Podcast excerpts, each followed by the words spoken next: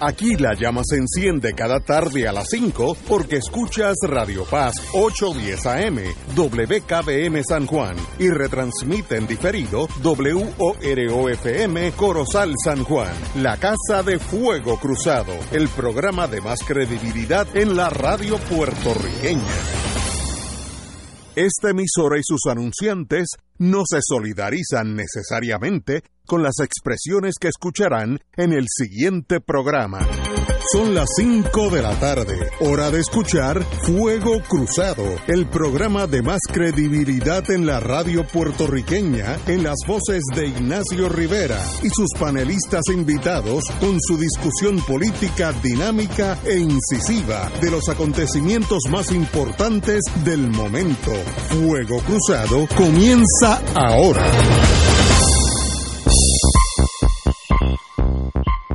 Muy buenas tardes, amigos todos de este querido Puerto Rico nuestro. Hoy, como siempre, ya estamos empezando el verano. Días preciosos, hay dos barcos descargando furgones en el lado de Cataño, el Atlántico precioso, que más uno porque el sol, la envidia de todo el mundo. Así que con esa nota positiva empezamos. Hoy tenemos, eh, como siempre, como todos los martes, al profesor eh, Torres Rivera. Alejandro, muy buenas tardes. Buenas tardes para ti, Ignacio. Buenas tardes por el compañero que nos va a estar acompañando hoy y buenas tardes para el público que escucha el programa. Y la, y la compañera de Fuego Cruzado de muchos años, Marilu Guzmán, un placer tenerte aquí con nosotros. Gracias. para, para, para mí es un placer muy grande también estar con ustedes. Saludos a los que nos escuchan. Y para reforzar al equipo que no necesita refuerzos, invitamos hoy al profesor Rafael Cox Salomar, porque hoy, hoy ayer bajó una carta eh, del presidente del presidente del Comité de Finanzas, una posición muy poderosa en Estados Unidos, Chairman Committee on Finance, Charles Grassley, que sencillamente en mis décadas de vida nunca he visto una cosa más eh, opresiva, insultante, amenazante, todo en un cóctel molotov. Eh, voy a, tomarme unos segundos porque yo subrayé más o menos lo importante y luego el profesor Cox Salomar indicará qué significa eso, pero no son buenas vibraciones, por lo menos el lado mío. Eh, empieza la carta que el gobierno federal ha eh, estoy pensando en inglés, significativamente ayudado a Puerto Rico eh, del sistema de médico eh, y estamos y estamos funding también le estamos dando dinero para que manejen el COVID-19. Ahora empieza. Desgraciadamente, ha habido problemas regarding instability of leadership, en torno a la calidad del liderato, del liderato de Puerto Rico, hablando de los políticos, en, en, en, en, el sistema de salud de Puerto Rico. También lack of accountability, no hay contabilidad certera en torno a procurement, compras y, y contratar terceros. Eh, dice que también Puerto Rico pasa por un filtro de conexiones políticas antes que la gente de Puerto Rico sean Puerto Rico sean los beneficiados. De, de privando the people of Puerto Rico the primacy they deserve el, el, el, la primacía que merecen es desafortunado oír nuevamente que en esta tragedia del COVID-19, tragedia la inventé yo, esta emergencia médica, hay alegaciones de consideraciones políticas en, entrometiendo a, a la ayuda pública. Entonces, es un recuento histórico que va desde Ángela Ávila resigned, eh, se fue, eh, esto era del eh, el fondo, eh, bajo alegaciones de guiar 15.5 millones a, de dinero federal a Politically Connected Consultants. Esa es la primera. En marzo 14, el secretario de Salud, Rafael Rodríguez, fue, eh, usted le pidió la renuncia. En marzo 26, también, también usted uh, confirmó, confirmed, la renuncia de eh, la secretaria de Salud, Concepción Quiñones que renunció, según entiende él, eh, por la manera en que el Departamento de Salud estaba siendo administrado y cómo un contrato de COVID-19 se estaba manejando. También dice que Carmen de Seda, la epidemióloga, eh, renunció también con una emergencia asociada con el COVID-19 aunque las condiciones, las razones para esa renuncia no están claras. Entonces se menciona que la prioridad que se le daba a Apex General Contractors y 313 LLCT, bajo reportes que él tiene, que estas compañías no tenían experiencia médica alguna. Eh, también dice en la página 3, estoy brincando, eh, Aún más preocupante, la autorización para los kits estos rápidos de, de, ver si está uno contaminado, eh, pasó por el Departamento de Salud y de Emergencia y no se, eh, eh, se le informó a la Junta de Control Fiscal establecido bajo la ley de promesa. Entonces, eh, y esta es la amenaza mayor. Lo voy a decir en inglés, luego en español. As we examine continued aid for Puerto Rico, as well as future requests for aid, Congress needs this information and answers to these questions. Como examinando la ayuda continua a Puerto Rico y la futura, el Congreso necesita de usted, gobernadora, la siguiente eh, contestación a, a pregunta. Dispara nueve cañonazos, no, trece cañonazos, todos con implicaciones de corrupción, de malos manejos administrativos, etcétera, etcétera. Eh, como dije, en la página 3, arriba dice, para examinar la ayuda que ya le hemos dado y la futura que le, que le podríamos dar. Usted tiene que le da un término para que señora gobernadora conteste. Firma Charles Grassley, Chairman Committee on Finance. Aquellos eh, que conocen a Washington, el presidente del Comité de Finanzas de la Cámara es una posición un poquitito más bajita que Trump, que el presidente, porque él es el que maneja el dinero para todo el mundo. Por ejemplo, si la Marina quiere hacer un portaaviones, pueden pasar una ley, sí, pero el dinero sale de él.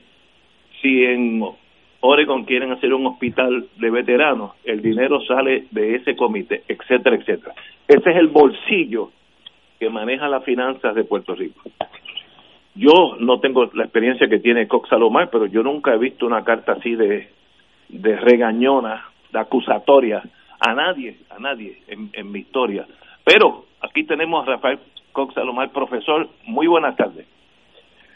Buenas tardes a, Ignacio, yo estoy muy agradecido por la invitación, eh, me considero parte de, de la familia extendida de, de, Fuego Cruzado y para mí obviamente es un privilegio compartir estos micrófonos con, con la gran amiga Marilu Guzmán y con el licenciado eh, Alejandro Torres, que hemos compartido en el Colegio de Abogados y, en otras instancias. Yo creo que, que Ignacio, eh, quizás el, el primer paso es entender para los radioescuchas, ¿verdad? Para el beneficio de los radioescuchas un poco qué es esto de la eh, Comisión de Finanzas del, del Senado eh, ¿Qué es esto de, la Comisión de Finanzas? ¿Quiénes componen? ¿Quiénes son los personajes que están eh, en esa comisión? Esa comisión como tú intimas, es precisamente una de las comisiones más poderosas del Senado. Eh, ahí la preside, como tú sugieres, Chuck Grassley, él es el senior senator, el senador senior de Iowa. Es un republicano que tiene mentalidad relativamente independiente, eh, tuvo un rol protagónico en la articulación de promesa y en la implantación de la Junta de Control Fiscal, o sea que él ya venía con esta mentalidad, eh, me parece a mí, eh, hasta cierto punto ya con ánimo prevenido, ¿verdad?, sobre Puerto Rico y su clase política.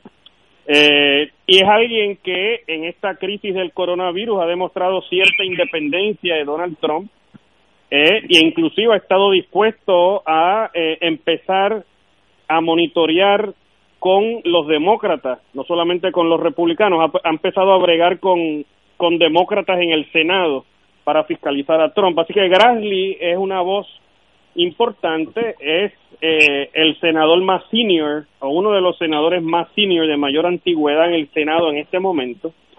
Así que es una persona eh, que tiene mucha influencia dentro y fuera del Senado de los Estados Unidos. El, el asunto aquí es que no solamente Grassley, que está en la Comisión de Finanzas, fíjate que en la Comisión de Finanzas también está Ron Wyden, que es el ranking member, que es un demócrata de Oregón, que como recordamos fue el que presidió aquellas famosas vistas de estatus en el año 2013, ¿verdad?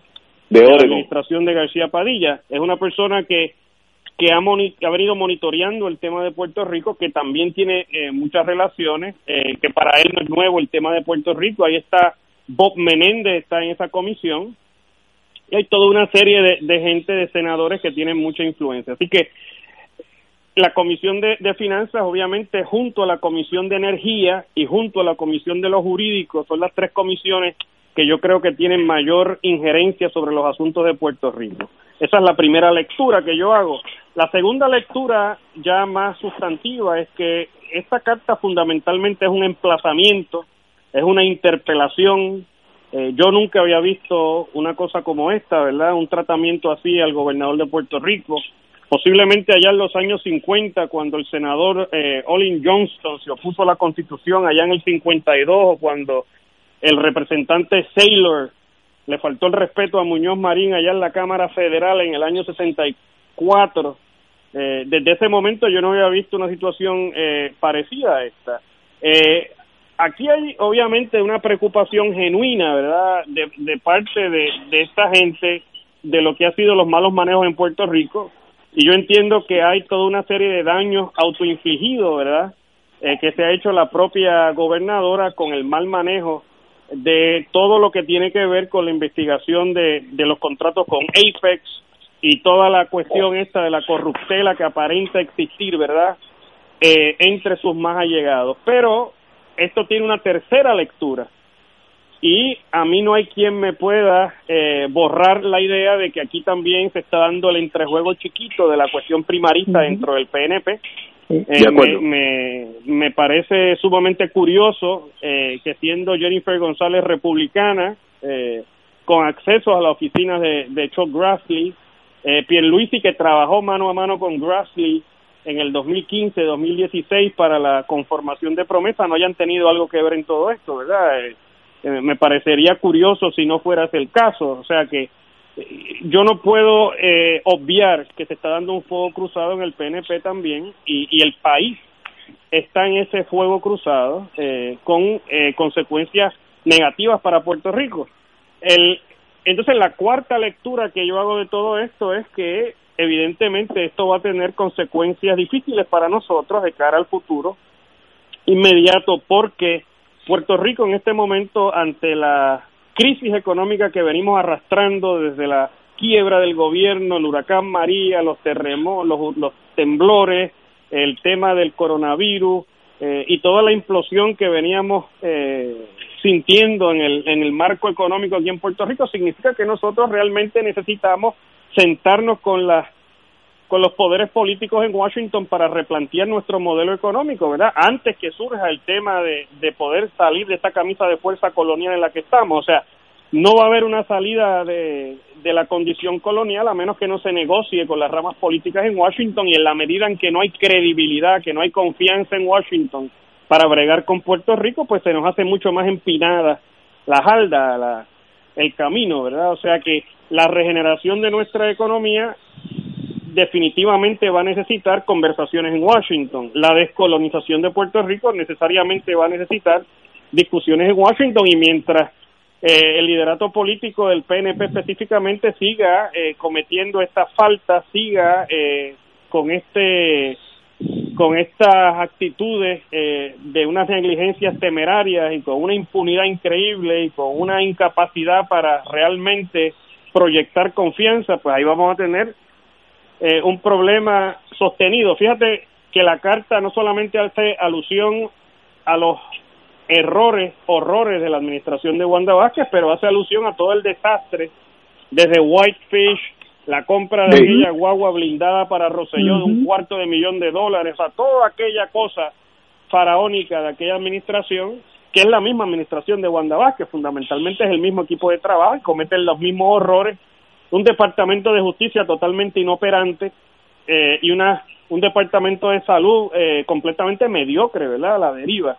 Eh, lo lamentable de todo esto, para, para un tanto concluir, ¿verdad? y es que lo que a mí me duele de todo este proceso es que mientras Trump está cometiendo una falta horrible, mientras el gobernador de Georgia le está faltando el respeto a la gente, mientras hay gobernadores republicanos que están destruyendo a sus respectivos estados y cometiendo faltas inclusive iguales o peores a la de Wanda Vázquez, el foco es Puerto Rico.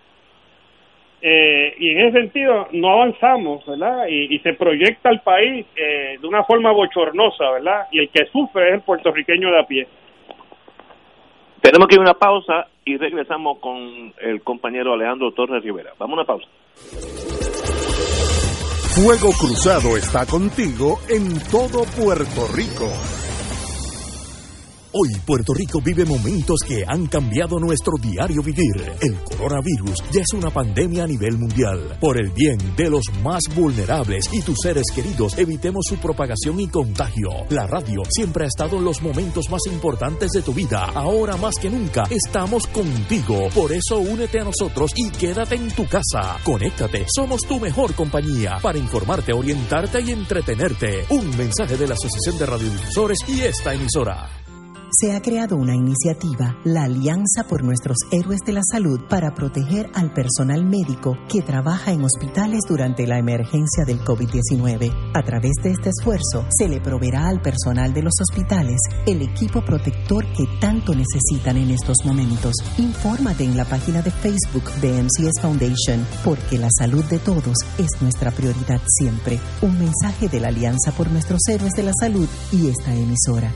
La pandemia que amenaza a la humanidad en estos días de incertidumbre ha puesto en peligro no solo la salud de las personas, sino que también la economía global y la subsistencia financiera de la familia y otras instituciones. Las emisoras católicas que antes de la crisis ya enfrentaban una situación precaria para poder funcionar se ha mantenido en el aire sirviendo a la comunidad y a los fieles, brindándole aliento y promoviendo la fe y la esperanza. Ahora más que nunca recabamos de tus oraciones y ayuda económica para mantener este ministerio. Envía tu aportación a través de la aplicación ATH móvil de la siguiente manera. Paso número 1. Marca Pay a Business.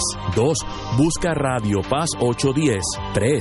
Escribe la cantidad de donativo. Y 4. Marca enviar. Mil gracias y que Dios te colme de bendiciones por tu ayuda.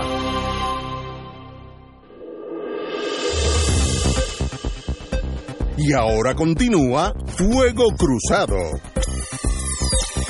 Regresamos, amigos y amigas. Eh, el doctor Cox Salomar, eh, el compañero Alejandro Torres Rivera, está en el otro lado del cuadrilátero. Adelante, compañero. Bueno, pues primero que todo felicito nuevamente la presencia de ambos compañeros que omití hacer la referencia a Marilu al comienzo, así que contento de que estén ambos aquí en el programa. Pero yo comenzaría señalando, Ignacio, que contrario a la imagen que tú utilizas, de que esto es como una molotov, realmente esto es mucho más complejo. Esto es como si fuera un torpedo a la barriga del buque, del buque de la colonia. Me quedé y en ese sentido, pues, pues creo que esa es la dimensión que tiene el contenido de esta carta cuando uno la analiza en su detalle. También creo que no es una carta insultante porque nunca decir la verdad es un insulto, sino que lo que es insultante para nosotros es tener un gobierno que haya incurrido en las prácticas que se describen en esa carta y que ese gobierno todavía lo tengamos con aspiraciones a revalidar en este país. Eso sí que es insultante para, para el pueblo. Y esta carta para mí lo que hace es poner el dedo en la llaga de lo que ha sido la corrupción no de Wanda Vázquez, sino de lo que ha sido la corrupción de la administración del Partido Nuevo Progresista en los pasados cuatro años, donde claramente está establecido que lo que se describe hoy como los sucesos que han ocurrido de enero para acá con la gobernadora no es sino la continuación de todo cuanto estuvo ocurriendo desde que llegó a la administración en este cuadrienio el PNP, con toda la secuela de sucesos que nosotros hemos venido sufriendo como país. Eh, me parece que la carta lo que describe es que no ha habido ninguna diferencia entre esa gestión de gobierno bajo Ricardo Rosselló Nevares y lo que es esa misma administración de gobierno bajo la actual gobernadora eh, Wanda Vázquez. Eh, para mí me llamó la atención una nota al calce, que yo creo que es importante destacar, que es la nota al calce número 8, donde haciendo referencia a lo que es la deuda que existe en Puerto Rico, no es la deuda de los 60 o 72 mil millones de las cuales nosotros venimos hablando, sino que la describe como que una, una deuda de más de 120 mil millones de dólares cuando suma la deuda del gobierno y las corporaciones, señalando que es la mayor quiebra eh, que se ha dado en la historia de los mercados, en los Estados Unidos. O sea que en ese sentido la, la responsabilidad por esa deuda tampoco es una responsabilidad única y exclusiva de los pasados tres años y medio en la administración política en Puerto Rico sino que es una responsabilidad en ese desastre de deuda que describe esa nota de alcance, tanto de administraciones del Partido Nuevo Progresista como de administraciones eh, del Partido Popular Democrático que han sido responsables en lo que es hoy la deuda que tiene que cargar el pueblo puertorriqueño en su situación. Lo que tú describes, Ignacio, como que son nueve cañonazos, realmente son trece cañonazos los que se ponen en esta carta con un elemento de importancia que es a su vez significativo eh, traer a la atención mm, del público que nos escucha, que es que este es un requerimiento de información sumaria porque concede hasta el 27 de abril, es decir, hasta dentro de seis días, producir toda la información que se le está requiriendo al gobierno de Puerto Rico a través de esta, esta interpelación. Entre esas cosas que se mencionan es que se provean las razones de la renuncia de eh, la secretaria de la gobernación, Concepción Quiñones de Longo, que se provean las razones eh, de la renuncia de la anterior epidemióloga del Estado, la doctora Carmen de Seda. Si el gobierno de Puerto Rico incurrió en compromisos o acuerdos relacionados con la compra de los productos que se imputan eh, se llevaron a cabo con varias empresas.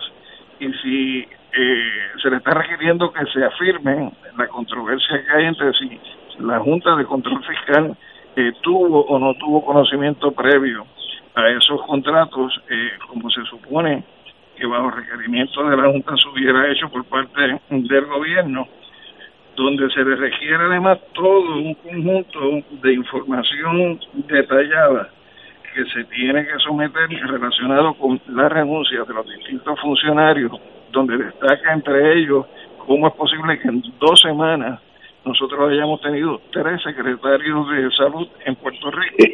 Y finalmente eh, eh, se señala eh, la vinculación de otros funcionarios de esta administración y eh, situaciones que se dieron en contratos como el de Whitefish eh, con el anterior gobernador, como señala el compañero José Lomán, y eh, una serie de situaciones adicionales. O sea que me parece a mí que cuando estamos hablando de esta carta, eh, repito, para mí va mucho más allá de un, un mero cóctel. Esto realmente, si no es un torpedo, esto es una carga de profundidad de la que se lanzan desde los buques a los submarinos. Pero ah, antes de ir a la pausa, al compañero Cox, ¿Cómo? Porque las cosas no suceden en un vacío. Ajá. ¿Cuál de las teorías tiene su señoría, Cox? ¿Por qué este señor hace esto? Este señor está ocupado en el mundo entero, tiene responsabilidades en los Estados Unidos. ¿Por qué él saca tiempo y manda este torpedo, según el compañero Alejandro, eh, en vez de un cóctel molotov? Eh, ¿Por qué destruir la imagen del gobierno de Juan, Wanda Vázquez, ¿qué gana este señor? ¿Cuál es la agenda detrás de la agenda? Cox.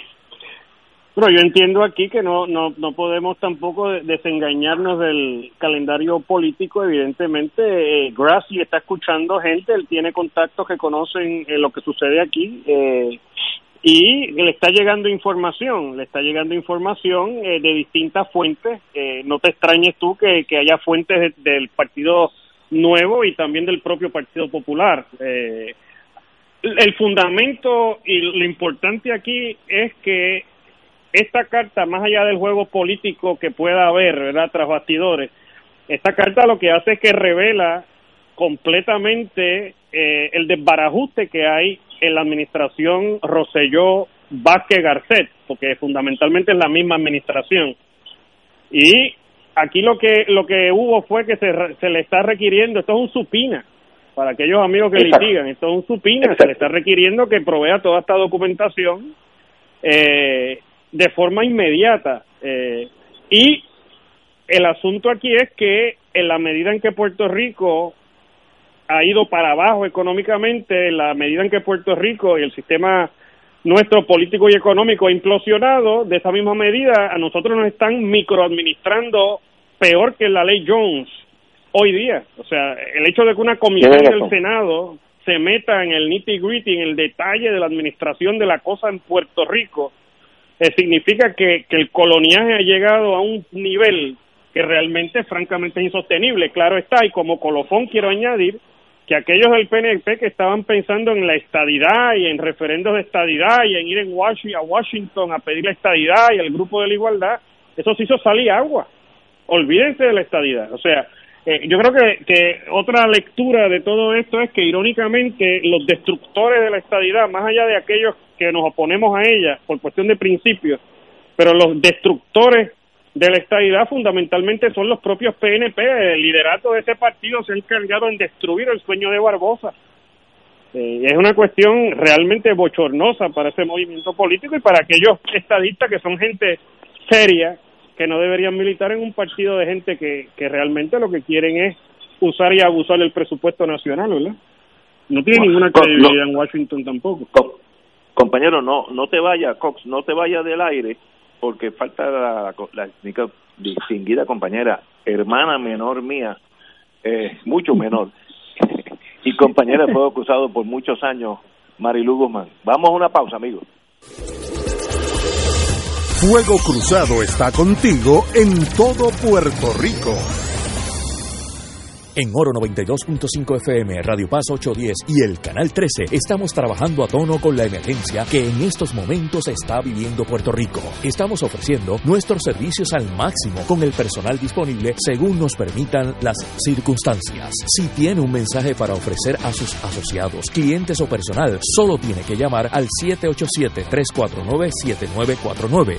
787-552-0825 y nuestros empleados le comunican al personal de ventas para atender su necesidad. A nuestros clientes estén en comunicación con su ejecutivo o ejecutiva de ventas que continúan ofreciendo sus servicios como de costumbre. Recuerden los teléfonos 787-349-7949 y 787-552-0825.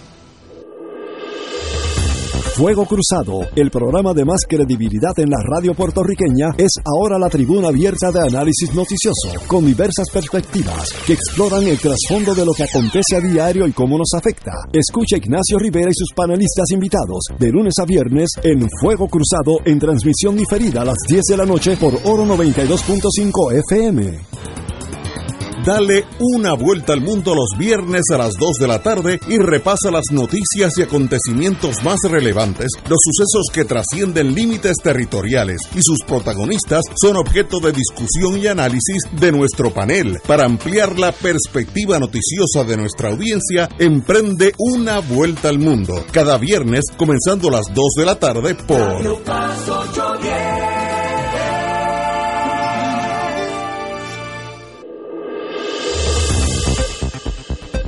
Y ahora continúa Fuego Cruzado.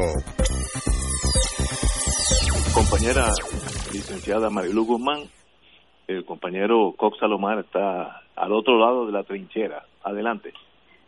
Pues mira, quería decirte que, que no, no quisiera que, que Rafa se nos vaya, aunque termináramos este tema, porque no todos los días tengo la oportunidad de discutir con él cosas interesantes y quería hacerle una pregunta sobre otro tema fundamental para nuestro país, así que quisiera que él eh, se, eh, se, quedara un poquito, aun pues cuando el, el, tema del torpedo este eh, que representa la carta de, de Chuck Grassley.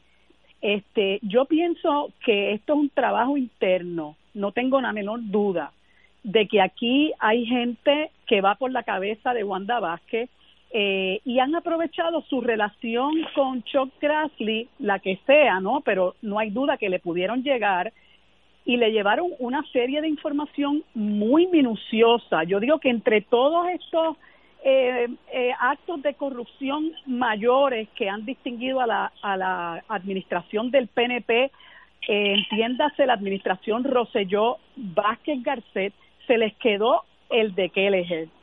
Pero prácticamente todo lo cubre esa carta, ¿verdad?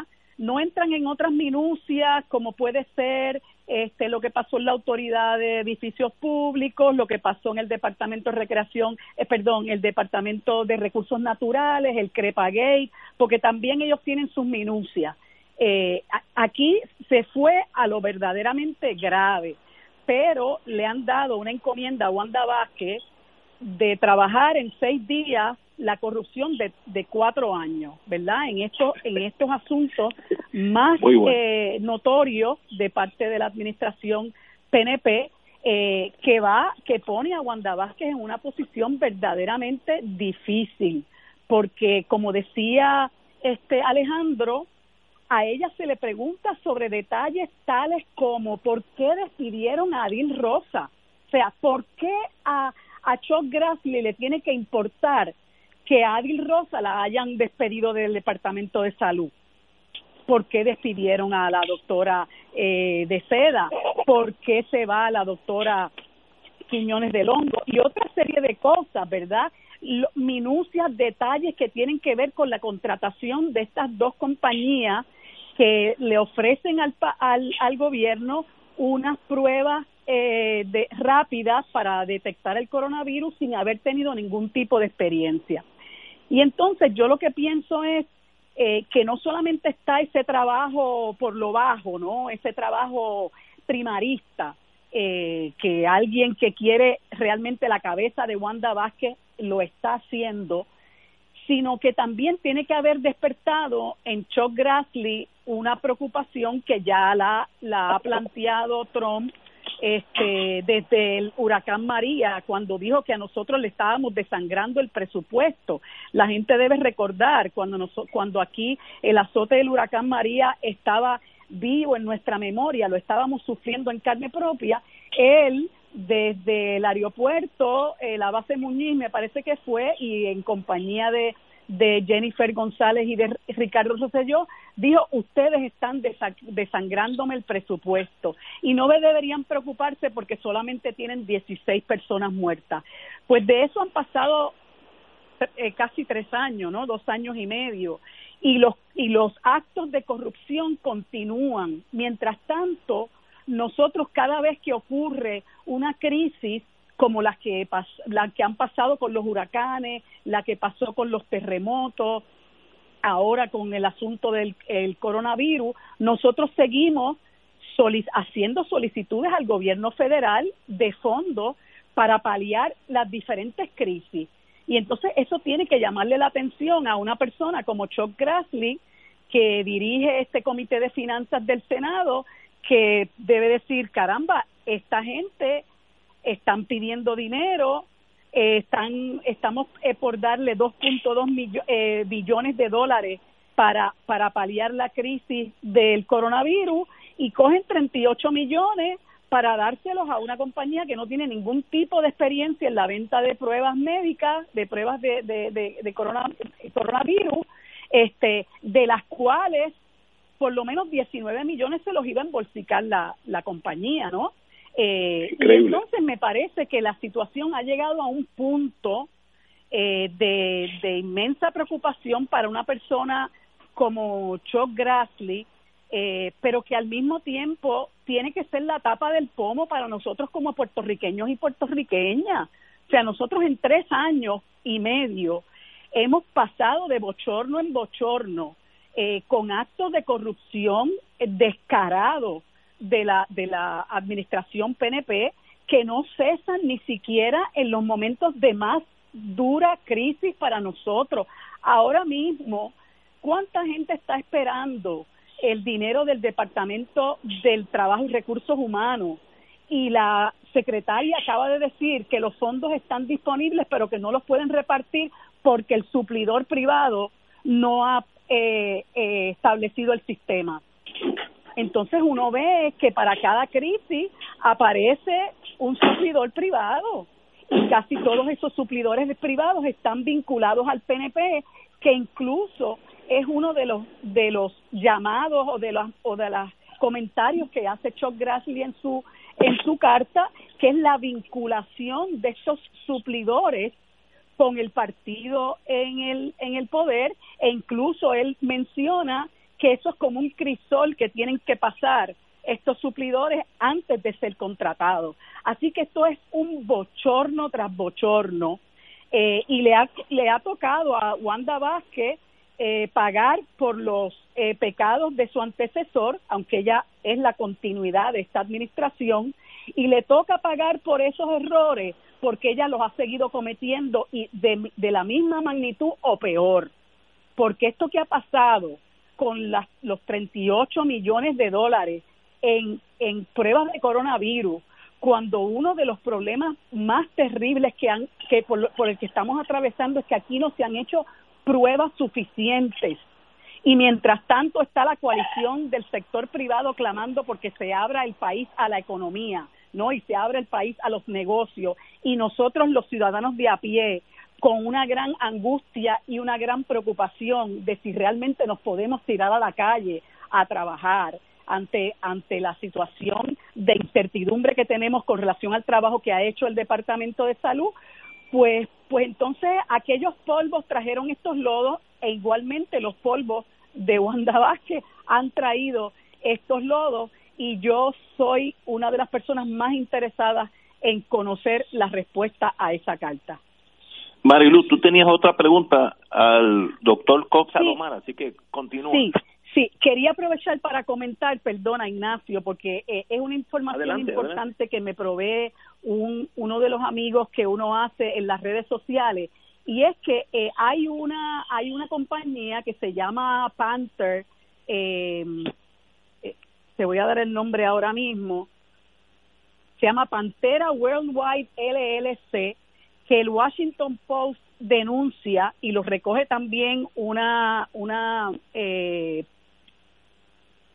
prensa que es Business Insider, que es una compañía, Panther, eh, Pantera Worldwide LLC, que no se dedica en lo más mínimo a trabajar con equipo médico, Trump le acaba de adjudicar un contrato de 55 millones de dólares para que provea eh, un sinnúmero de, de, de mascarillas N95 y con eso aprovecha para sacar de la quiebra su compañía matriz que estaba ubicada en Virginia. Así que para que sepan, ¿verdad? Que por, por ahí les dejo eso. Pues nada, no sé si hemos terminado con este tema de la carta, pero mi pregunta. Yo quisiera comentar algo adicional, Ignacio. Pues, ok, mi pregunta, Rafa, la dejo ahí para que la podamos discutir tan pronto eh, eh, acabemos con este tema de la carta. Es, quiero saber la opinión de Rafa con relación a la a la eh, decisión de, de, Ramos versus ah, Luisiana sobre los juicios, la unanimidad en los juicios por jurado. Pues mira, Ignacio, la, lo que yo quería puntualizar tiene que ver con algo que expresó Rafael y es que las repercusiones que está teniendo toda esta situación en Puerto Rico nos obligan a replantearnos dos cosas básicas y fundamentales. Primero es la situación económica del país, pero de otro lado Rafael plantea con toda razón de que tenemos que replantearnos también la situación de la relación político-colonial de Puerto Rico con los Estados Unidos. Y para mí, si uno toma en consideración cuatro años, tres años y medio, de 2016 para acá, y te montas en lo que sucedió en el caso de Franklin, con relación al intento en Puerto Rico de establecer una ley de quiebra para subsanar lo que lo que no se podía dar en aquel momento bajo la ley de quiebra federal. Lo que sucedió en el caso de Sánchez Valle con las cosas que se dicen en ese caso, la imposición a través de la ley promesa de una junta de control fiscal, la decisión incluso reciente la que hace Marilu relacionada con los veredictos de los jurados y su impacto que tienen eh, esa determinación en un territorio no incorporado, lo que es la congelación de fondos que se le habían asignado a Puerto Rico y que no han llegado, lo que es el mecanismo o los mecanismos que está utilizando sectores dentro del gobierno federal para fiscalizar las operaciones de las agencias administrativas y las instancias de gobierno en Puerto Rico. Y la actitud de menosprecio constante por parte del presidente Trump hacia los puertorriqueños y su gobierno, yo creo que todo eso va montado en una misma premisa política, que es que eh, no hay ningún tipo de interés en el plano político de seguir dándole oxígeno al modelo colonial de Puerto Rico a través del Estado Libre Asociado y que también pudiera estar dentro de radar de los sectores de poder en los Estados Unidos el eventual interés, aunque no se manifieste al inmediato, pero sí el eventual interés de sentarse en una mesa a rediscutir lo que es la actual relación política de Puerto Rico con los Estados Unidos. Me parece que los que estamos atrás somos nosotros, que ante esas señales que claramente tienen un contenido y un sesgo político, todavía no reaccionamos como país para desde también una perspectiva política presentar eh, una propuesta o una contrapropuesta al actual modelo colonial eh, existente Compañero Cox. Yo estoy eh, completamente de acuerdo con, con la óptica de, de Marilu y de Alejandro. Yo entiendo de que como cuestión de como cuestión eh, evidente el timoneo aquí realmente no es ni hacia la oxigenación del Estado Libre Asociado, ni mucho menos hacia la oxigenación de la estadidad. Yo creo que evidentemente desde, eh, desde antes de Sánchez Valle lo que había era un desentendimiento con el Estado Libre Asociado. Yo creo que en el año 2016, cuando se da la decisión del Supremo de Sánchez Valle y el presidente Obama, que no fue Trump, que es un troglodita, estamos hablando de Obama, un demócrata liberal, es el que firma promesa en ese momento las ramas políticas todas, el Congreso y el presidente, y la rama judicial, que no se había expresado sobre el tema de Puerto Rico, desde posiblemente los casos insulares, desde Balzac, eh, en el aspecto político constitucional, las tres ramas hablaron al unísono, ¿no? De que lo que había pasado aquí en el 52 era fundamentalmente nada, de que seguimos siendo lo mismo de siempre, un territorio no incorporado sujeto a los poderes plenarios del Congreso, y más adelante lo que hemos visto después del 2016 es el recrudecimiento, la refederalización, el trato a Puerto Rico como si estuviéramos bajo la ley Foraker. Y dentro de todo este escenario, yo veo, obviamente, eh, la implosión del Estado Libre Asociado, que es evidente, eh, y por otro lado la implosión del proyecto estadista. Es que el timoneo aquí, yo creo que lo único que tiene viabilidad eh, en Washington en esta coyuntura es sentarse a delimitar un proyecto que timonea hacia la soberanía. Definitivamente, yo creo que es la única alternativa que tiene camino despejado en Washington. Maxi soberanía, en esta circunstancia. Soberanía Con o independencia. Bueno, la soberanía en, modalidad de libre asociación, eh, en modalidad de independencia, en modalidad de, una libre asociación ajustada a la realidad de Puerto Rico, ¿verdad? Y, y, sobre eso se puede dialogar. Pero lo que no tiene futuro en Washington es la estadidad. Inclusive el Distrito de Columbia, ¿ok? En septiembre del 2019 tuvo la primera vista pública en el Congreso desde el, de los, desde el año 1993, es decir, la primera vista pública en 25 años de un proyecto de estadidad para el Distrito de Columbia y fue un desastre. O sea, no, no, no pasa nada tampoco con el Distrito de Columbia que llevan 50 años votando por el presidente y, y, pagando impuestos federales sobre sus ingresos personales. Así que eh, esa es la realidad y aquí le siguen tomando el pelo con el tema de la estadidad. Con respecto al caso de, de ayer, eh, yo creo que el, caso de ayer, eh, de nuevo, es reflejo de la condición obviamente colonial. El Supremo de los Estados Unidos ayer invalidó una cláusula importante de la sección 11 eh, de la Carta de Derechos nuestra, ¿verdad? Artículo 2, sección 11, la cláusula de, de las tres cuartas partes de mayoría para un veredicto de culpabilidad por delito grave.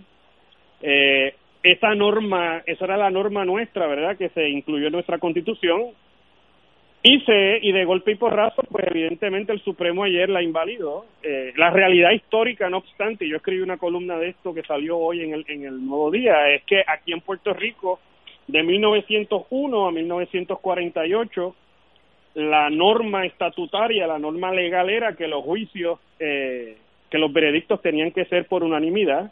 Esa normativa se cambió eh, en el año 48 aquí en Puerto Rico motivado en gran medida por, eh, por el auge del movimiento nacionalista, la llegada de Pedro Albizu Campos en el 47. Eso es así. Eh, y todo aquello crea las condiciones para que se, entonces se cambie la norma a veredictos de 9 a 12, de, de, de tres cuartas partes, ¿verdad? Que te pueden sacar convicto de delito, de delito grave por nueve jurados. Eso, esa fue la norma que se elevó a rango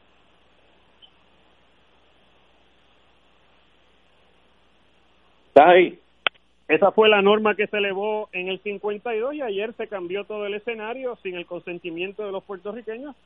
Y lo que denota es lo que hemos vivido, ¿verdad? Desde siempre, desde que Colón llegó, Ignacio, imagínate tú, desde que el almirante del Gran Océano llegó a Puerto Rico, hemos vivido bajo la misma bota colonial.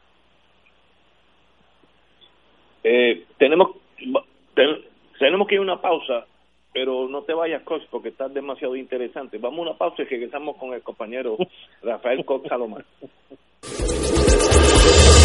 Fuego Cruzado está contigo en todo Puerto Rico. La pandemia que amenaza a la humanidad en estos días de incertidumbre ha puesto en peligro no solo la salud de las personas, sino que también la economía global y la subsistencia financiera de la familia y otras instituciones. Las emisoras católicas que antes de la crisis ya enfrentaban una situación precaria para poder funcionar, se ha mantenido en el aire sirviendo a la comunidad y a los fieles, brindándole aliento y promoviendo la fe y la esperanza. Ahora más que nunca, recabamos de tus oraciones y ayuda económica para mantener este ministerio. Envía tu aportación a través de la aplicación ATH móvil de la siguiente manera. Paso número 1. Marca Pay a Business. 2. Busca Radio Paz 810. 3. Escribe la cantidad de donativo. Y 4. Marca enviar. Mil gracias y que Dios te colme de bendiciones por tu ayuda se ha creado una iniciativa, la Alianza por Nuestros Héroes de la Salud, para proteger al personal médico que trabaja en hospitales durante la emergencia del COVID-19. A través de este esfuerzo, se le proveerá al personal de los hospitales el equipo protector que tanto necesitan en estos momentos. Infórmate en la página de Facebook de MCS Foundation, porque la salud de todos es nuestra prioridad siempre. Un mensaje de la Alianza por Nuestros Héroes de la Salud y esta emisora. Hoy Puerto Rico vive momentos que han cambiado nuestro diario vivir. El coronavirus ya es una pandemia a nivel mundial. Por el bien de los más vulnerables y tus seres queridos, evitemos su propagación y contagio. La radio siempre ha estado en los momentos más importantes de tu vida. Ahora más que nunca estamos contigo. Por eso únete a nosotros y quédate en tu casa. Conéctate, somos tu mejor compañía para informarte, orientarte y entretenerte. Un mensaje de la Asociación de Radiodifusores y esta emisora. Autocontrol, el programa preferido de Puerto Rico. Sí, gracias, un placer, tremendo programa, lo vengo escuchando hace semanita y no lo quito. Tu seguridad es importante, por eso el licenciado Mario Burgos se preocupa por ti. De seis pruebas de impacto se colgó en dos. Impacto frontal, pasajero, tres estrellas. Porqueo, tres estrellas. No estás solo, cuentas con el mejor equipo. Vamos aquí de parte de Autocontrol a dar el apoyo para hacer una inspección total del carro. Autocontrol, tu carro, tu mundo. Lunes a viernes de 6 a 7 de la noche, los sábados desde las 10 de la mañana. Recuerda también escuchar de 11 de la mañana a 2 de la tarde por Radio Paz 810 AM.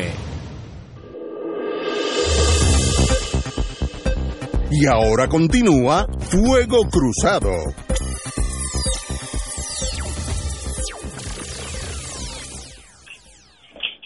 Compañero Cox, eh, yo... Estamos por aquí. En, en este tranque, encierre de los seres humanos, pues siempre hay cosas buenas. Me sobra tiempo para oír la radio.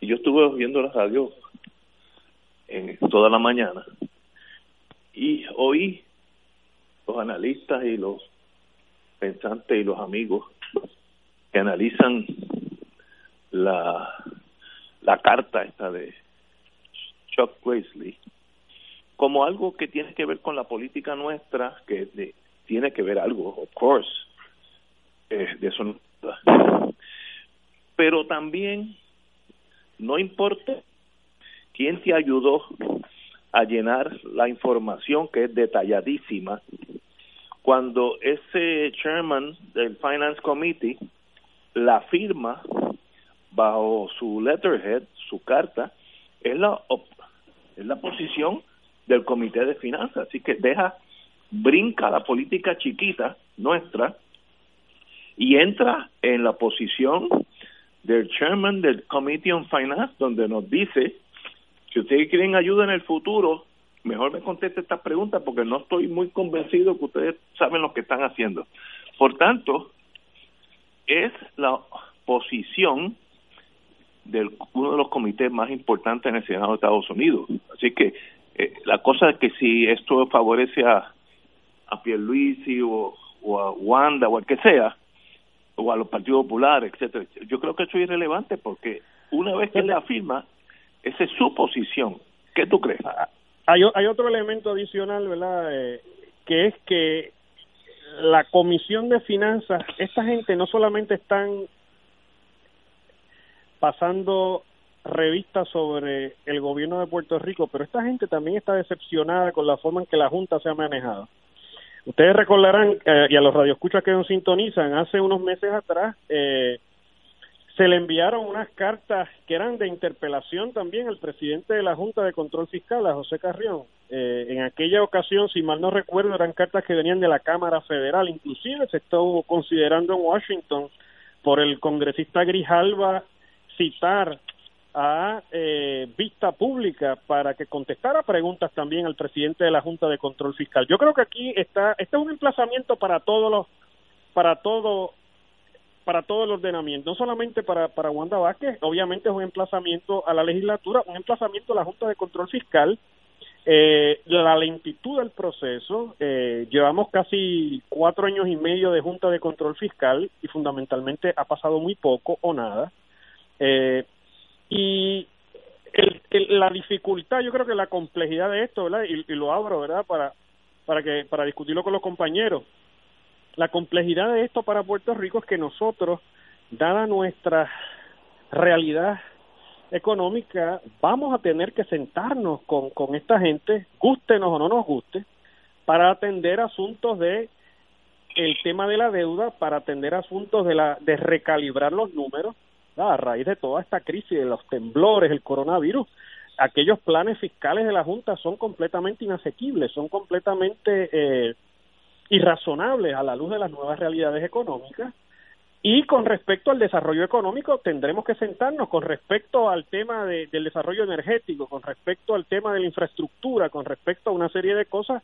El tema de la manufactura, por ejemplo, que Aníbal Acevedo Vilá estuvo hablando eh, recientemente de, de, replantear el modelo de manufactura en Puerto Rico que está en el piso en este momento y que como ustedes saben ninguna economía realmente puede echar hacia adelante si su sector manufacturero está en el piso como está el de nosotros. O sea, para atender esos asuntos, aunque no nos guste, aunque muchos de nosotros querramos que Puerto Rico eh, no tuviera que depender de Washington, las condiciones estructurales están dadas las variables económicas se controlan en Washington, indistintamente que no nos guste. Y ese es el problema, ausencia de credibilidad. Y, a, y amén de que Wanda Vázquez realmente nunca conoció Washington. Fíjate que Wanda Vázquez, la primera vez que la invitaron al Congreso a, deponer, no fue. Eh, inclusive fue Rivera Schatz, pero ella no fue, no fue, no se ha interesado. Ella fue hace poco a una actividad de los gobernadores en donde estaba el presidente Trump, pero estuvo en una mesa por allá, ¿no? Eh, no se sabe qué tipo de conversaciones ni con quién ha tenido ni qué tipo de conversaciones. Eh, y yo entiendo que ella no se no se ha manejado bien en Washington y que no la conocen. Y hay otras personas que la adversan políticamente aquí en Puerto Rico que se mueven mucho mejor que ella en Washington. Y todos esos elementos inciden en el análisis. Yo, compañero, escuchando a Rafael de que la premisa de la cual él parte, de que aquí las conversaciones no pueden ser con un espejo donde uno se mira a uno mismo. Aquí tarde o temprano hay que sentarse en una mesa a discutir aspectos económicos, aspectos políticos, aspectos sociales y todo un conjunto de temas con los Estados Unidos. Pero no puede ser desde lo que es la plataforma del Estado Libre Asociado porque todo apunta a que no les interesa ya el modelo del Estado libre asociado en el plano de lo político. Independientemente uno puede encontrar sectores de interés económico que apuestan a que siguen viviendo bien de la colonia porque sigue siendo una colonia que aunque su gobierno esté en crisis, sigue sosteniendo un margen de ganancia sustancial en el país, por lo tanto el modelo colonial le sigue siendo rentable desde el punto de vista de lo político, yo creo que para Estados Unidos ha llegado el momento de también replantearse cambios.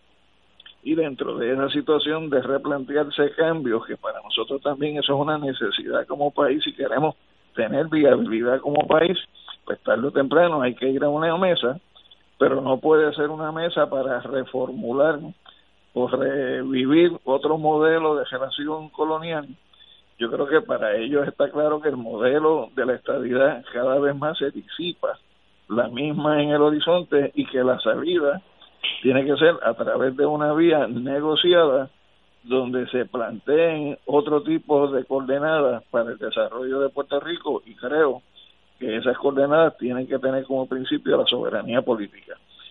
Y esa soberanía política tiene que darse dentro de un proceso de negociación con la otra contraparte que es los Estados Unidos. Me parece que, que la alternativa de que ese modelo que se establezca supere lo que hay, pues tiene que estar como presupuesto en él, que no puede ser la reproducción de un modelo de corrupción bajo un modelo de soberanía, tiene que ser distinto.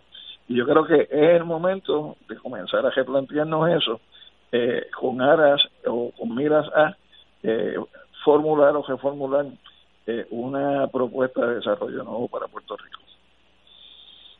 El problema.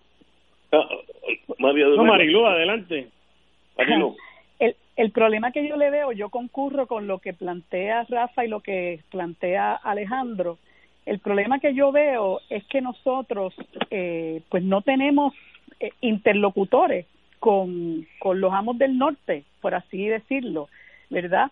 Este, yo que he tenido la experiencia eh, eh, estupenda de visitar eh, oficinas en el Congreso con, con el Junte de Mujeres, me he dado cuenta de que las personas que hablan o que tienen o que transmiten este discurso de que hay que replantearse la relación política que tenemos con los Estados Unidos, pero desde la perspectiva del derecho a la soberanía, de que no podemos seguir eh, creándole fantasías a la gente con el asunto de la estadidad, ni mucho menos dándole respiración artificial a un modelo político y económico que está insepulto, que es, el ELA.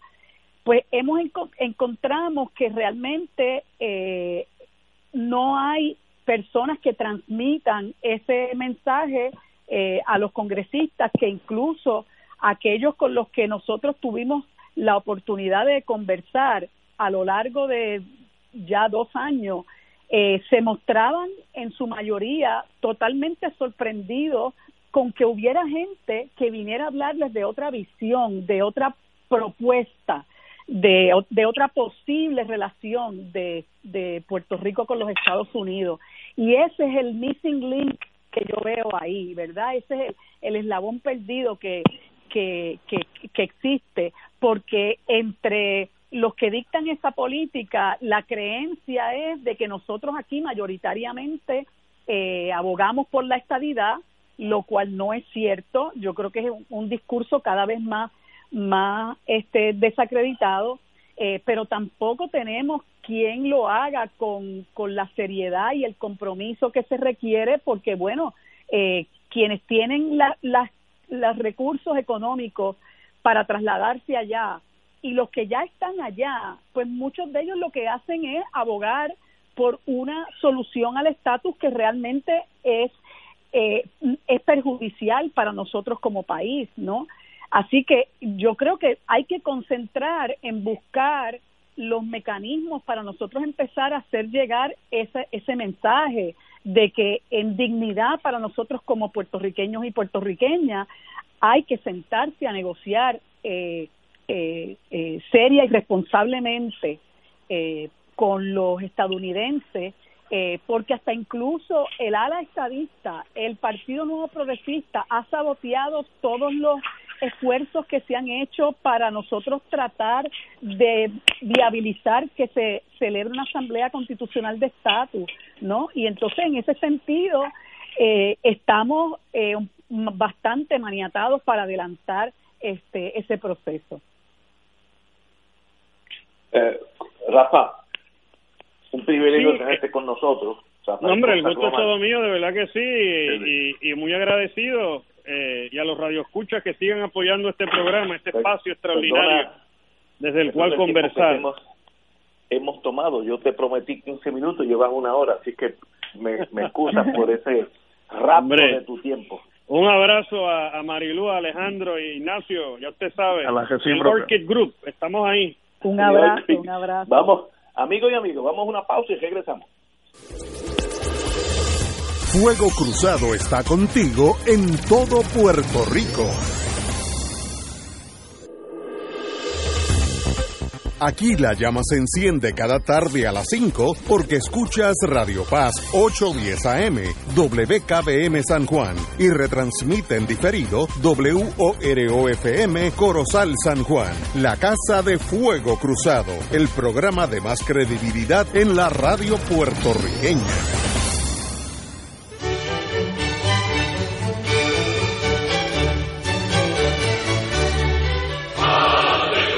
Reina del cielo, alégrate, aleluya. Porque el que mereciste llevar en tu seno, resucitó como lo había dicho, aleluya. Ruega por nosotros a Dios.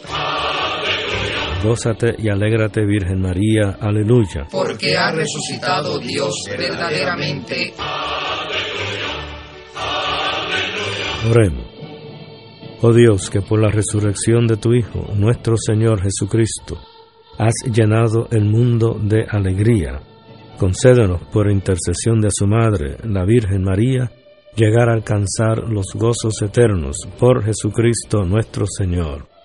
Gloria al Padre, al Hijo y al Espíritu Santo. Como era en un principio, ahora y siempre, por los siglos de los siglos. Amén.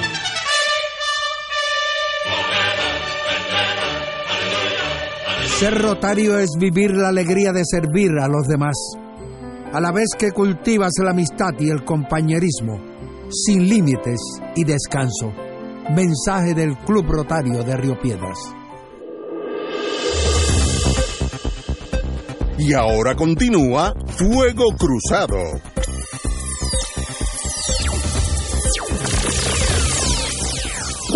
Amigos y amigas, en la prensa del mundo, inclusive la, la nuestra, la nuestra será para mañana, pero ya el mundo está un día más adelantado, se está hablando de una reapertura paulatina, conservadora, pero inevitable de todos los accesos a la economía.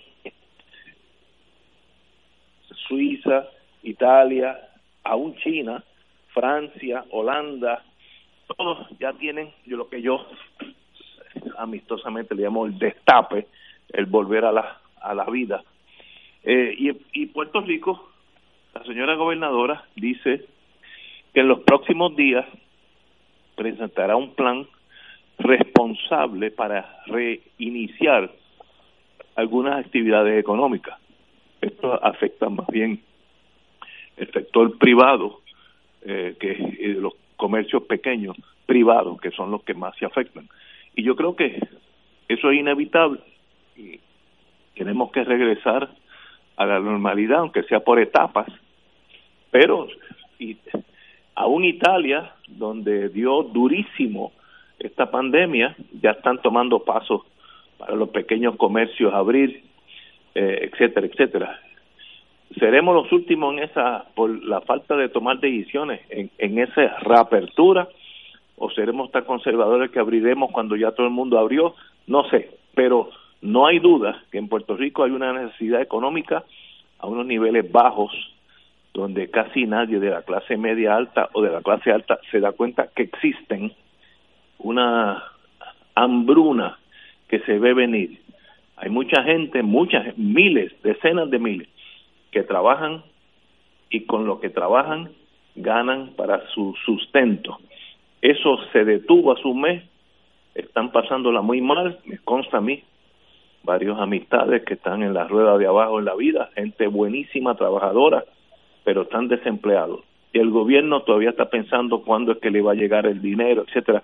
Eso es otra tragedia que yo mejor es ni hablar de ella porque uno se echa a llorar. Marilu, diga usted.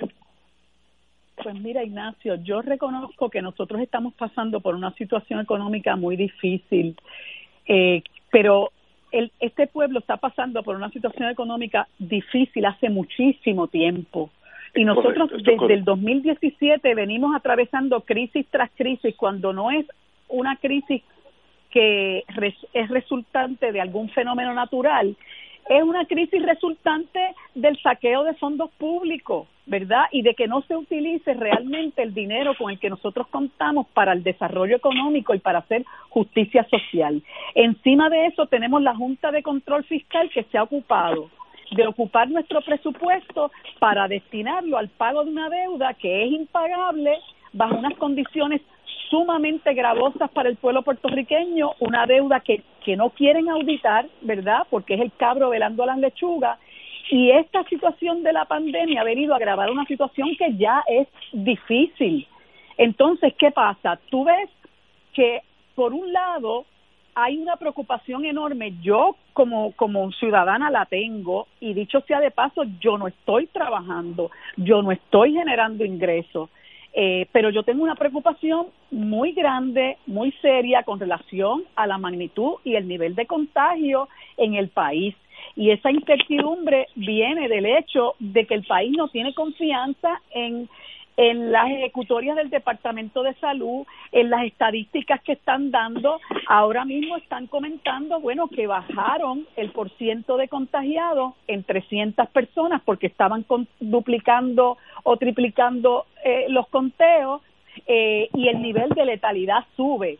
Entonces yo digo, bueno, ¿y eso?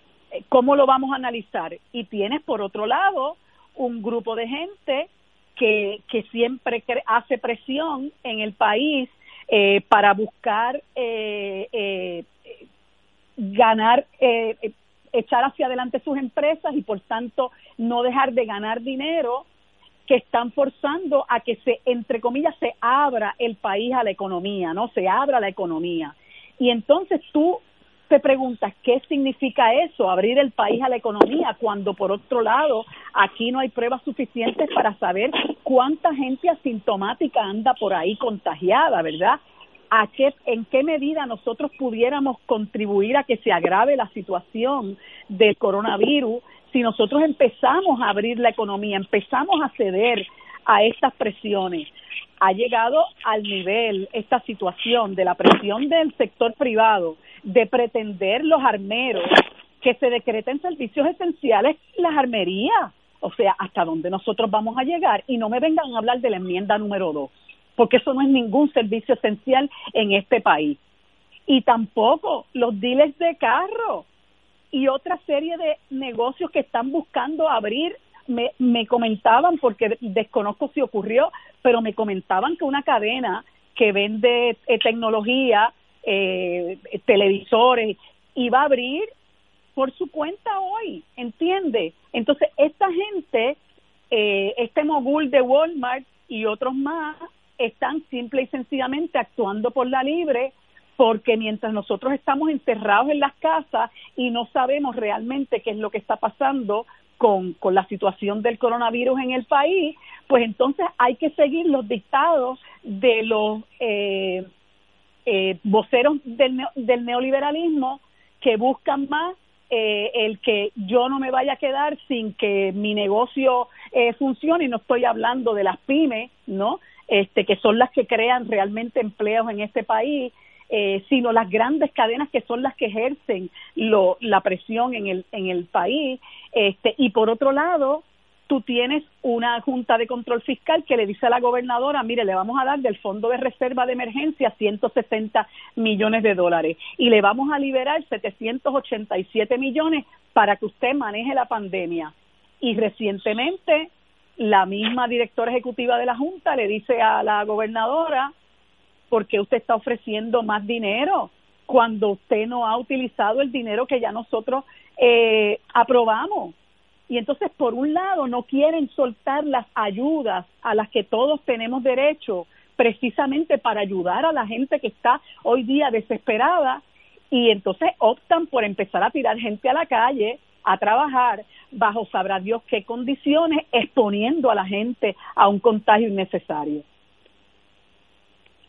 Compañero, Alejandro. Mira, mi posición sobre este asunto es una posición que ha sido consistente. Yo creo que mientras aquí no haya unas garantías que propendan a asegurar la salud de nuestra población, pues no se deben flexibilizar controles que permiten precisamente resguardar esa salud y esa seguridad. Por ejemplo, si a mí me dicen que en Puerto Rico se han hecho 305 pruebas por cada 100.000 habitantes y el comparable en los Estados Unidos, el, estado que menos pruebas se han hecho por 100.000 habitantes, Kansas, y en Kansas se han hecho 664 pruebas, en Rhode Island 3.500 pruebas por cada 100.000 habitantes, en Nueva York con todo su, su crisis se han hecho 3.258 por cada 100.000 habitantes, en Luisiana 3.057 por cada 100.000 habitantes, ¿cómo se va a justificar una flexibilización cuando nosotros no tenemos noción de cuánto es el nivel de contagio, cuánto es el nivel de exposición, cuánto es el nivel de casos que son positivos, sintomáticos o asintomáticos al virus? Entonces, me parece que hay unos intereses económicos que están poniendo unas presiones que son los mismos que tienen ya planificadas sus ventas para el Día de las Madres, sus ventas para el Día de los Padres, sus ventas incluso para un modelo de, de graduaciones, aunque no se dé, que son los que están poniendo la presión de que se abran. Y ciertamente eh, tú puedes identificar quizás alguna que otra actividad que sí puedes ir soltando desde el punto de vista de, de, permitir que se vayan llevando a cabo poco a poco. Lo que pasa es que Mariluz tiene razón, hay un gobierno en el cual tú no tienes ninguna confianza de que las cosas las hagan bien, porque todo lo que ese gobierno ha venido demostrando a lo largo de más de cuatro años es que todo se hace mal, es como si fueran un rey Midas, lo único que a la inversa, en lugar de que todo lo que tocan lo convierte en oro, pues ya tú sabes, todo lo que tocan que lo convierten. Y en ese sentido, mientras nosotros como país no tengamos esa garantía de confianza pues a mí no me pueden decir que se va a hacer una propuesta en los próximos días donde va a ser bien pensada, porque, o sea, ese es el discurso, esa es la adjetivación a la cual nosotros estamos acostumbrados y cuando la realidad nos golpea, nos damos cuenta de que las cosas no son como nos las vendieron. Así que mi posición... Pero es creo que los tres estamos de acorde que en algún momento tenemos que empezar a abrir algunos negocios por, por lento que sea.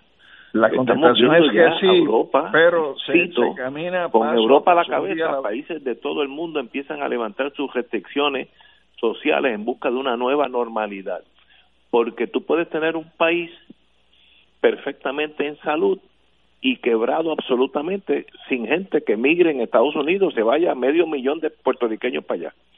Pero Ignacio, invierte la fórmula, tú puedes tener un país perfectamente la gente trabajando pero muriéndose. Entonces, ahí lo que, te digo es que tiene que haber una garantía eh, y tiene que generarse, se tiene que construir una confianza en el gobierno que hoy no existe. E independientemente, yo te admito a ti que hay algunas áreas que pudieran ir eh, abriéndose poco a poco, pero es como casi como como si fuera el lema de los alcohólicos anónimos, que es un día a la vez. O sea, no puede ser no puede ser que vamos a abrir y vamos a empezar a caminar en esta dirección sin uno medir de antemano los riesgos. Por ejemplo, a mí me gustaría saber qué tiene que decir sobre ese asunto. No, no el sector económico, sino el sector salubrista. ¿Qué tiene que decir el secretario de salud, que es responsable bajo ley en caso de una pandemia o de una epidemia, tomar las decisiones fundamentales en el área salubrista? Para mí ese criterio es muy importante y hasta ahora yo no he escuchado que el secretario de salud haya recomendado que esa apertura se dé al día de hoy. Ah, que se puede dar dentro de dos semanas, dentro de tres semanas, magnífico. O sea, nuevas situaciones, nuevas soluciones, pero al día de hoy... Vamos a una pausa y regresamos con Fuego Cruzado. Fuego Cruzado está contigo en todo Puerto Rico. En Oro 92.5 FM, Radio Paz 810 y el Canal 13 estamos trabajando a tono con la emergencia que en estos momentos está viviendo Puerto Rico. Estamos ofreciendo nuestros servicios al máximo con el personal disponible según nos permitan las circunstancias. Si tiene un mensaje para ofrecer a sus asociados, clientes o personal, solo tiene que llamar al 787-349-7949, 787-552-0825 y nuestros empleados le comunican al personal de ventas para atender su necesidad. A nuestros clientes estén en comunicación con su ejecutivo o ejecutiva de ventas que continúan ofreciendo sus servicios como de costumbre. Recuerden los teléfonos 787-349-7949 y 787-552-0825. Fuego Cruzado, el programa de más credibilidad en la radio puertorriqueña, es ahora la tribuna abierta de análisis noticioso, con diversas perspectivas que exploran el trasfondo de lo que acontece a diario y cómo nos afecta. Escucha Ignacio Rivera y sus panelistas invitados de lunes a viernes en Fuego Cruzado en transmisión diferida a las 10 de la noche por Oro 92.5 FM. La pandemia que amenaza a la humanidad en estos días de incertidumbre ha puesto en peligro no solo la salud de las personas, sino que también la economía global y la subsistencia financiera de la familia y otras instituciones. Las emisoras católicas que antes de la crisis ya enfrentaban una situación precaria para poder funcionar se ha mantenido en el aire sirviendo a la comunidad y a los fieles, brindándole aliento y promoviendo la fe y la esperanza. Ahora más que nunca recabamos de tus oraciones y ayuda económica para mantener este ministerio. Envía tu aportación a través de la aplicación ATH móvil de la siguiente manera. Paso número uno, marca Pay a Business. 2. Busca Radio Paz 810. 3. Escribe la cantidad de donativo. Y 4. Marca enviar. Mil gracias y que Dios te colme de bendiciones por tu ayuda.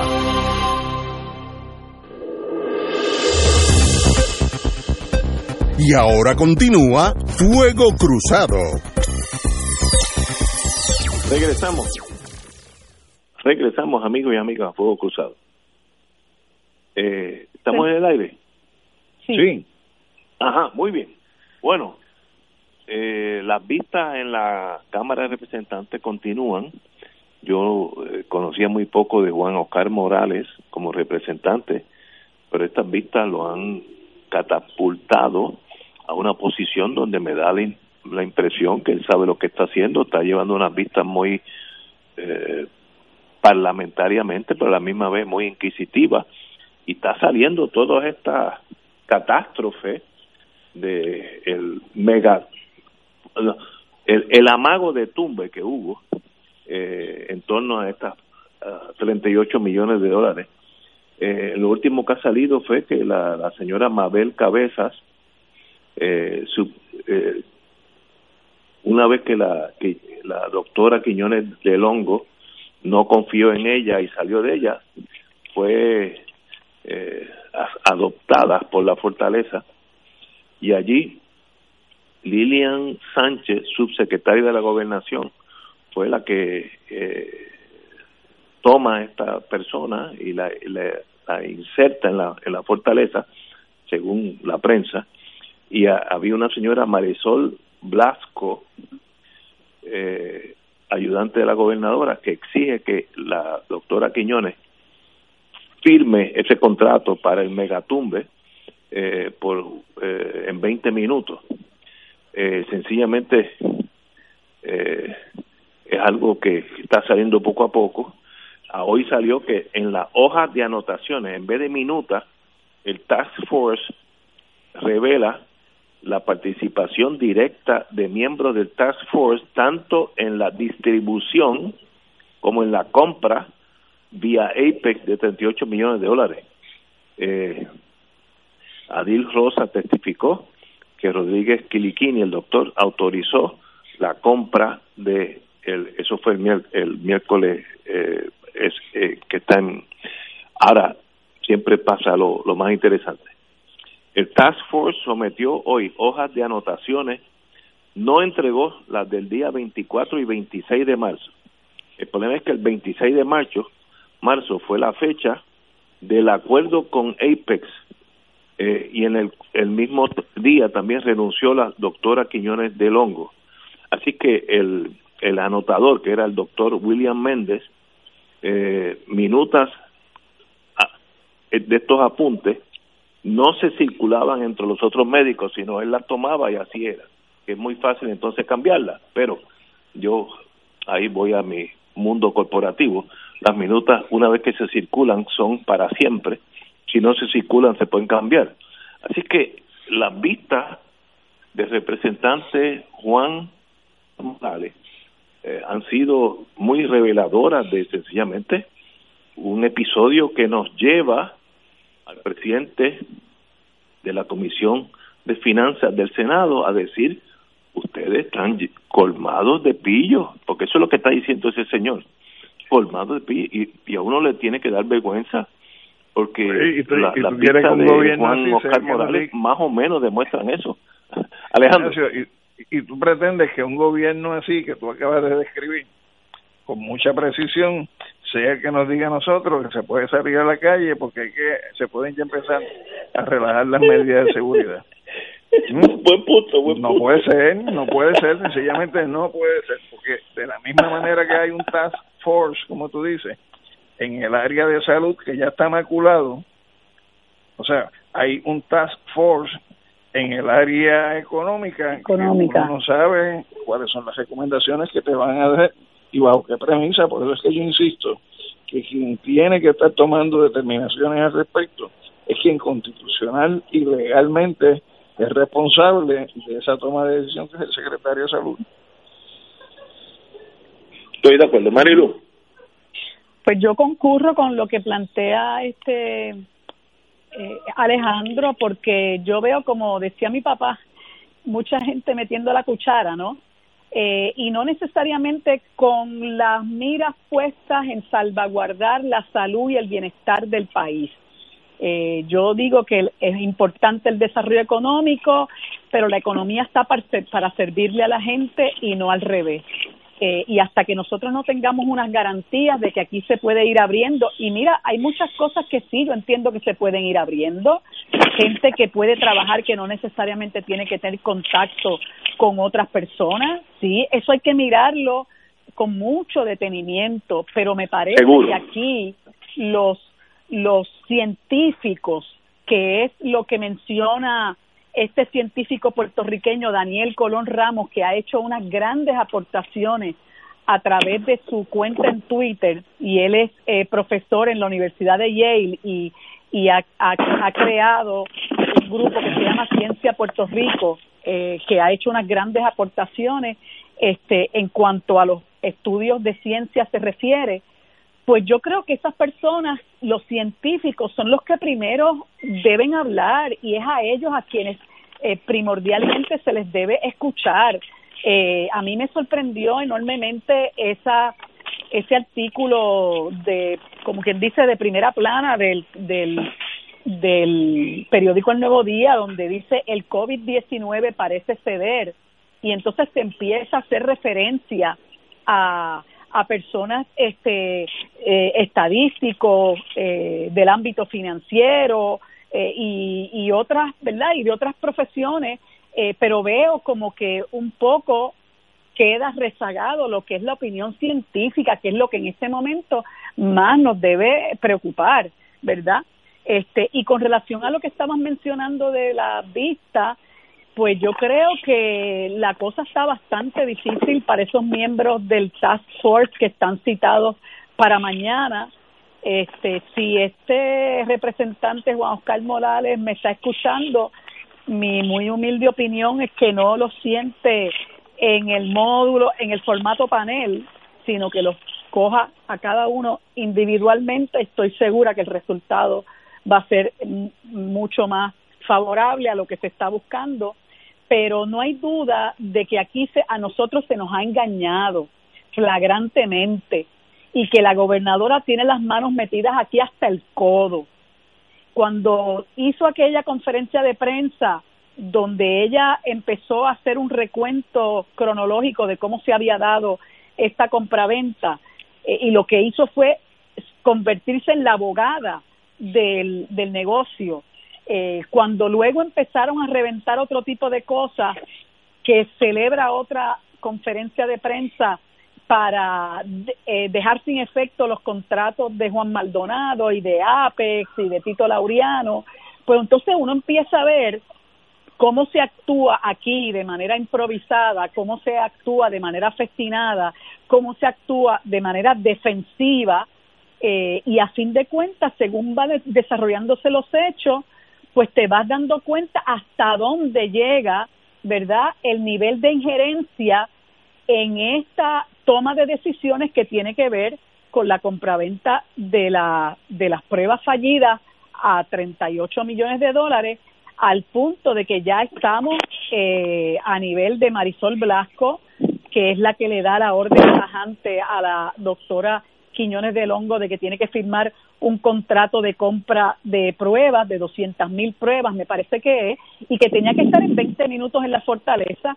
Y tenemos, por otro lado, las manos metidas de, de Mabel Cabeza, aun cuando ya estaba fuera del Departamento de Salud, una persona que lo único que tiene son estudios en mercadeo.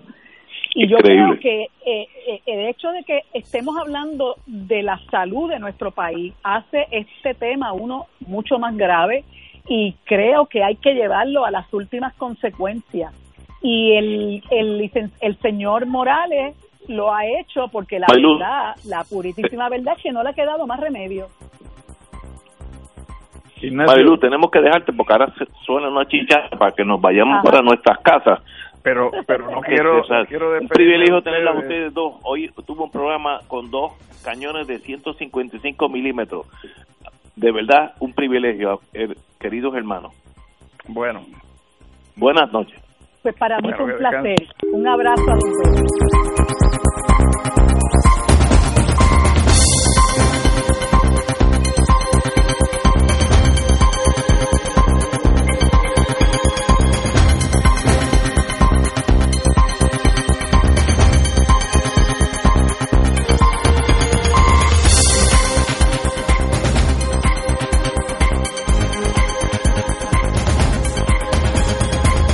Emisora y sus anunciantes no se solidarizan necesariamente con las expresiones vertidas en el programa que acaban de escuchar.